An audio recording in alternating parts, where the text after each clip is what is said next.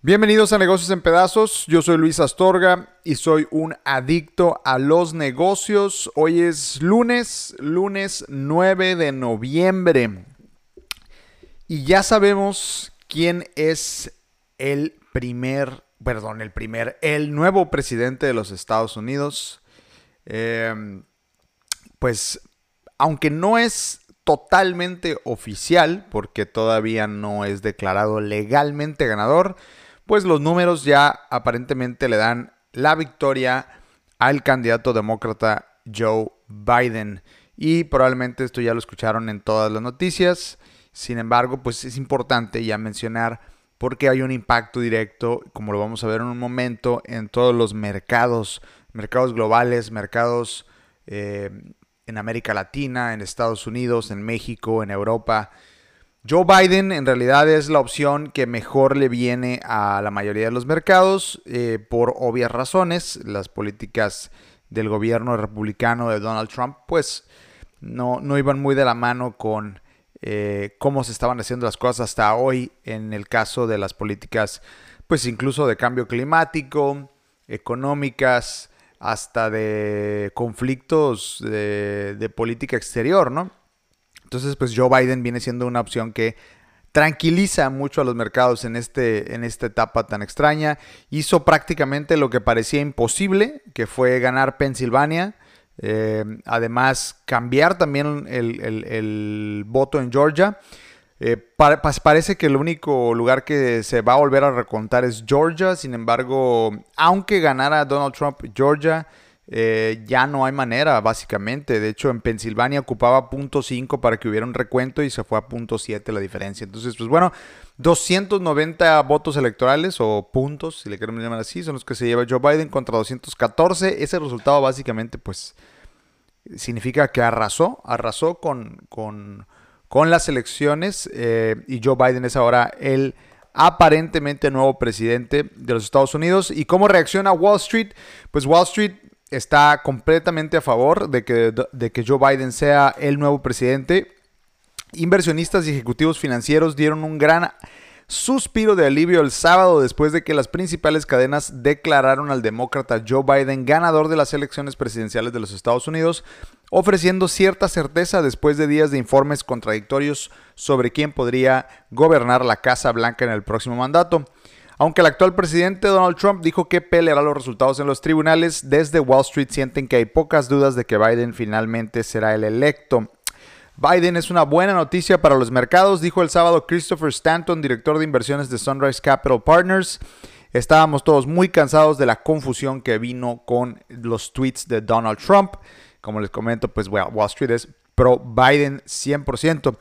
Los principales índices bursátiles estadounidenses registraron sus mayores ganancias semanales desde abril esta semana. Los inversores apostaron a que Biden ganaría y que los republicanos se mantendrían en el Senado, un escenario que crearía un Congreso que los, controlaría los impulsos izquierdistas. Ya lo había platicado la semana pasada.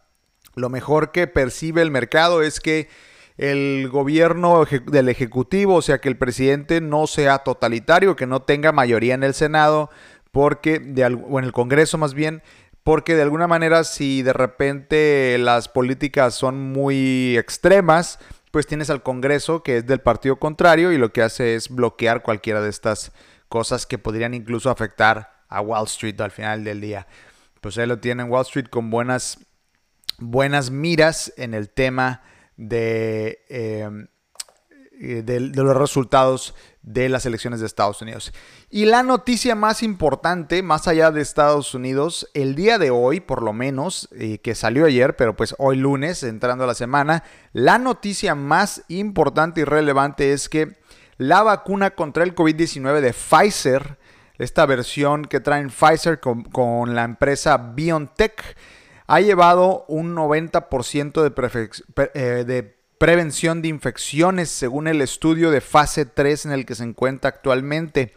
La vacuna contra el COVID-19 que está desarrollando esta dupla de Pfizer y BioNTech previno más del 90% de las infecciones en un estudio de decenas de miles de voluntarios, el avance científico más alentador hasta ahora en la batalla del coronavirus. Ocho meses después de la peor pandemia en este siglo, los resultados preliminares allanan el camino para que las empresas busquen una autorización de uso de emergencia de los reguladores si más investigaciones muestran que las inyecciones también es seguras. Los resultados alentadores de las vacunas podrían significar que hay una herramienta para controlar el virus. Los hallazgos se basan en un análisis intermedio realizado después de que 94 participantes, divididos entre los que recibieron un placebo y los que fueron vacunados, contrajeron la enfermedad. El ejercicio continuará hasta que se hayan producido 164 casos.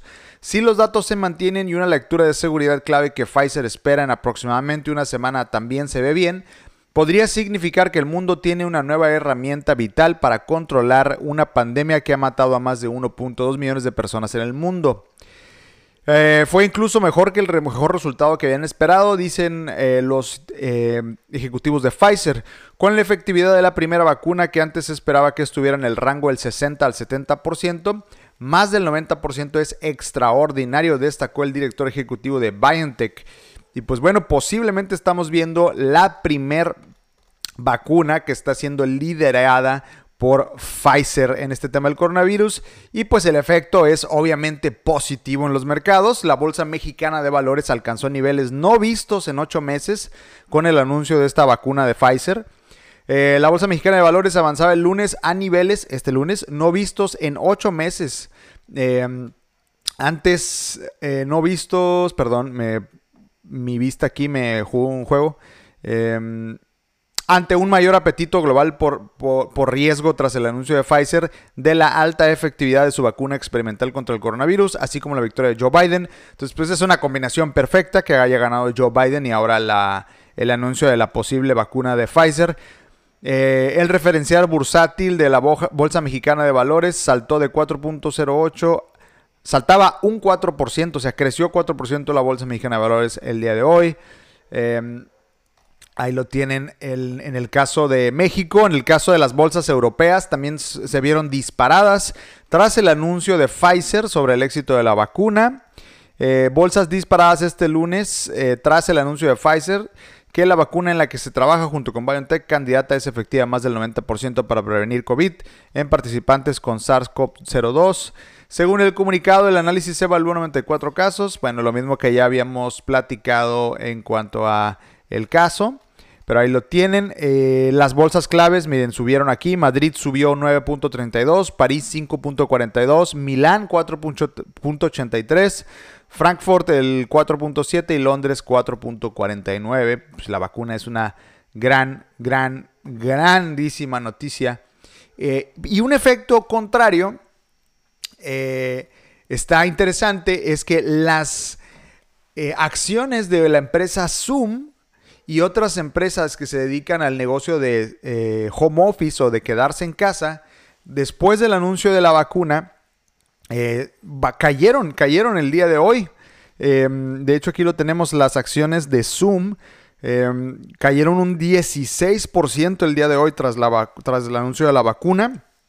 También las acciones de Amazon y Netflix cayeron 1.6% y 4.7% respectivamente y Shopify cayó 5.5% ante la posible amenaza de que al haber una vacuna, pues esta dinámica de quedarse en casa va a reducir la demanda o el deseo de la gente pues de utilizar herramientas como estas, como Zoom, como Netflix para el entretenimiento o como hacer esta bola de compras pues impulsivas que hacemos ahora con el tema del confinamiento, pues ahí lo tienen el panorama general del día de hoy en el caso de elecciones y vacuna. Dos, dos, cosas que parecen excelentes noticias y con las que el lunes abrimos una semana que parece pintar bastante bien. Ya veremos también qué sorpresas nos trae el presidente actual, Donald Trump, con los temas legales que está llevando a cabo para contender la elección.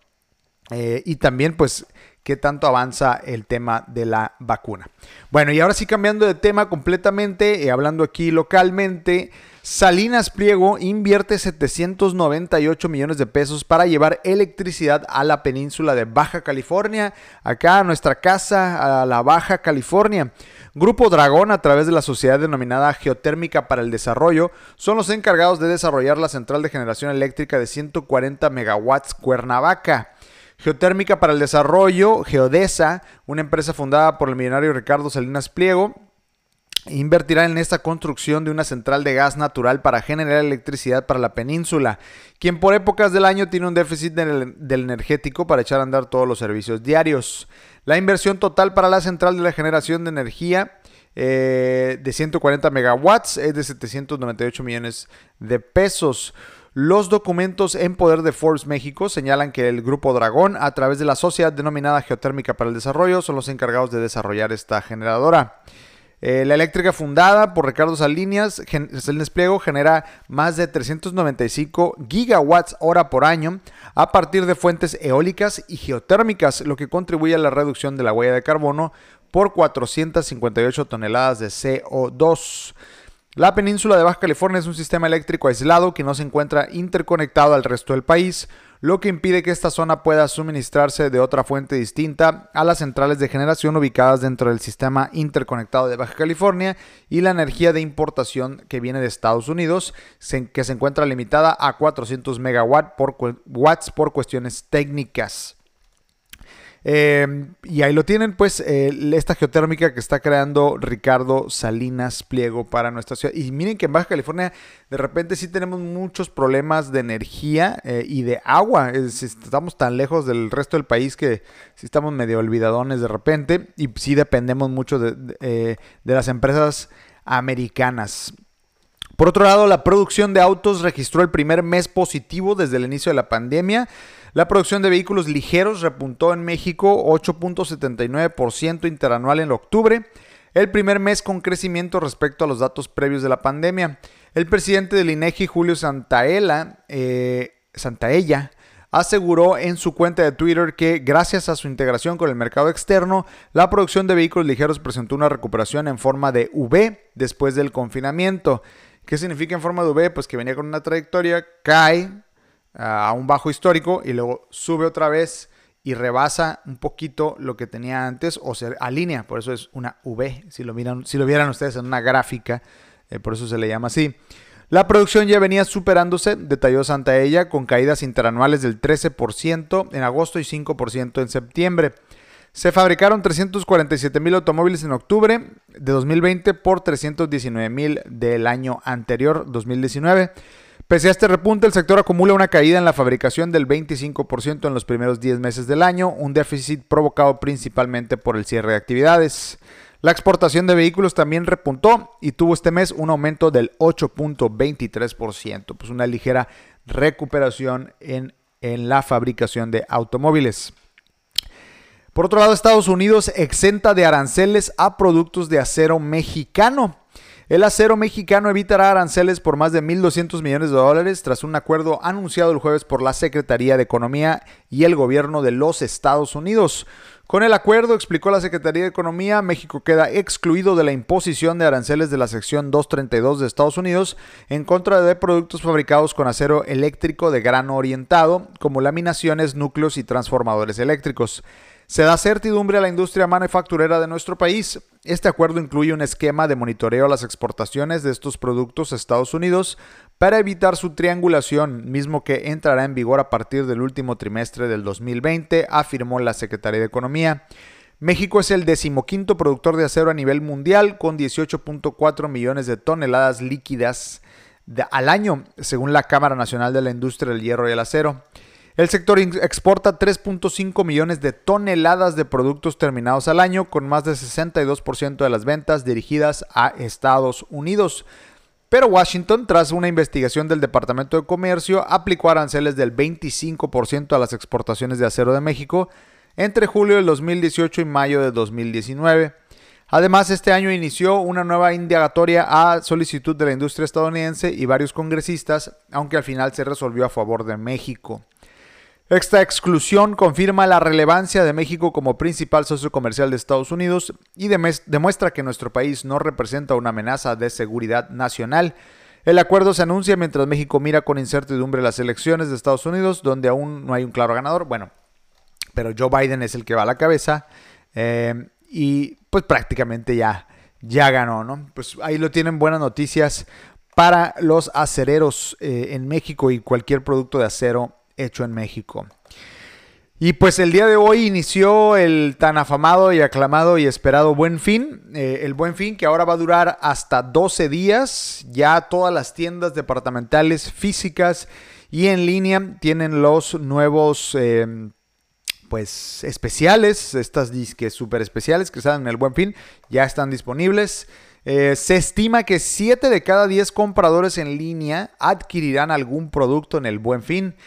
En medio del clima generado por la pandemia, las compras de productos y servicios a través del canal digital han cobrado relevancia. Recordemos que hemos crecido lo que íbamos a crecer en 10 años, lo crecimos en 3 meses.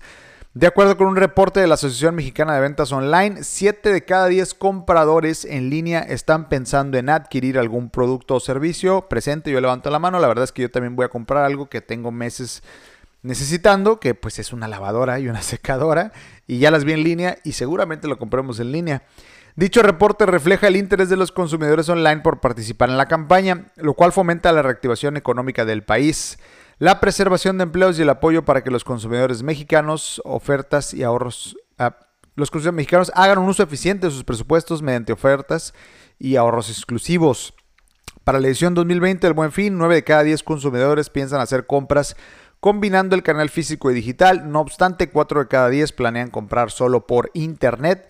En tanto, para el 50% representará la primera vez que compren en línea. La mayor intención de compra que hay ahorita es, número 1, electrodomésticos con un 58%, moda 52%, electrodomésticos, muebles y decoración del hogar y al último consolas y videojuegos. Fíjense, principalmente la gente busca electrodomésticos y fíjense que yo creo que tiene que ver con el hecho, con, dos cosas. Estamos tanto en la casa que a lo mejor, eh, les doy mi ejemplo, esa lavadora que pues medio sirven, pues no le hacíamos mucho caso porque pues la usábamos y ya, ni modo, es lo que es.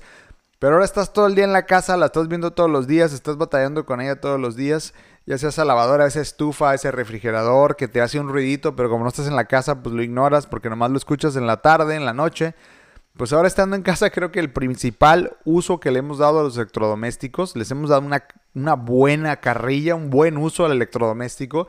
Y a lo mejor ya nos echamos esa estufa, esa estufa, esa licuadora, ese sartén que ya nos sirve y necesitamos renovar porque aquí estamos encerrados, ¿no? Yo creo que va por ahí en el tema del electrodoméstico que sea el número uno.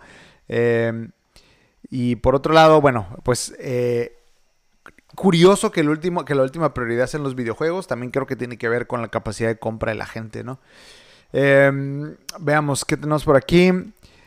También está el interés de compra con otros métodos de pago. Si bien de manera general la principal razón para participar en el buen fin es para aprovechar los descuentos y las promociones, en las compras en línea el incentivo principal es poder comprar a precios eh, y variedad antes de darle a aceptar una adquisición comparar, perdón, puedes comparar precios antes de, comprar y evitar aglomeraciones en la tienda física. Y eso, la verdad, a mí es un motivante no estar ahí encerrado con miles de personas. Durante esta edición de la campaña destaca el mayor interés por pagar en internet con tarjeta de crédito. También las empresas que hagan meses sin intereses seguramente son las que se van a llevar mucha o muy, muy, muy buena parte de, del mercado.